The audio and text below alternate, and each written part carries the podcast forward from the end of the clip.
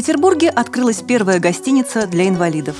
В Челябинской библиотеке отметили 90-летие поэта Эдуарда Осадова. Члены Серпуховского отделения ВОЗ побывали в доме-музее Василия Поленова. Далее об этом подробнее в студии Мария Ильинская. Здравствуйте. В Санкт-Петербурге открывается первый отель для маломобильных групп граждан – по международной классификации эта гостиница вряд ли поднимется выше хостела, но Ольга Вагнер гордится ей больше, чем пятизвездочным отелем. Ольга Вагнер – председатель районной организации общества инвалидов. По ее словам, это первая в Петербурге гостиница для людей с ограниченными возможностями здоровья.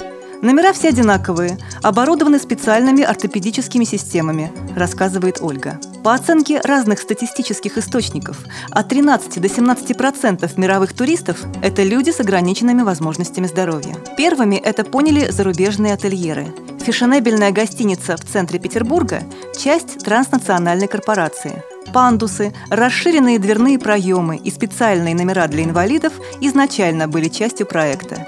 Здесь все оборудовано так, чтобы клиент не почувствовал никаких ограничений. Это политика компании. Показательно, что гостиница еще не открылась, а все места в ней уже зарезервированы.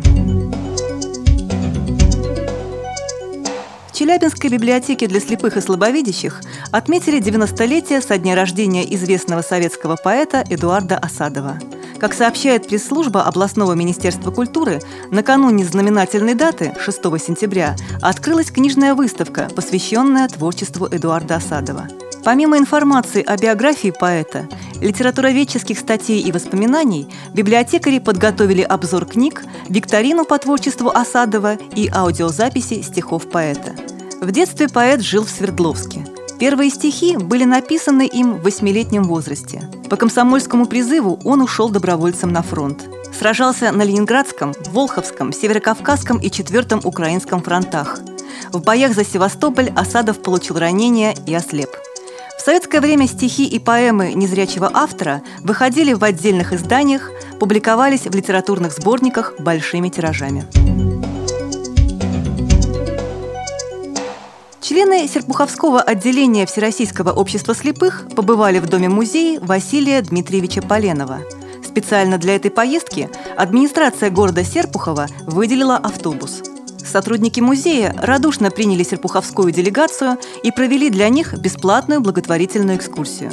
Переходя из комнаты в комнату, экскурсанты знакомились с жизнью и творчеством одного из первых народных художников Советского Союза. Экскурсовод Екатерина Львовна Едыкина рассказывала о картинах и экспонатах музея, о творческой семье пейзажиста, его детях, друзьях-художниках. Поездка принесла серпуховичам много положительных впечатлений и эмоций.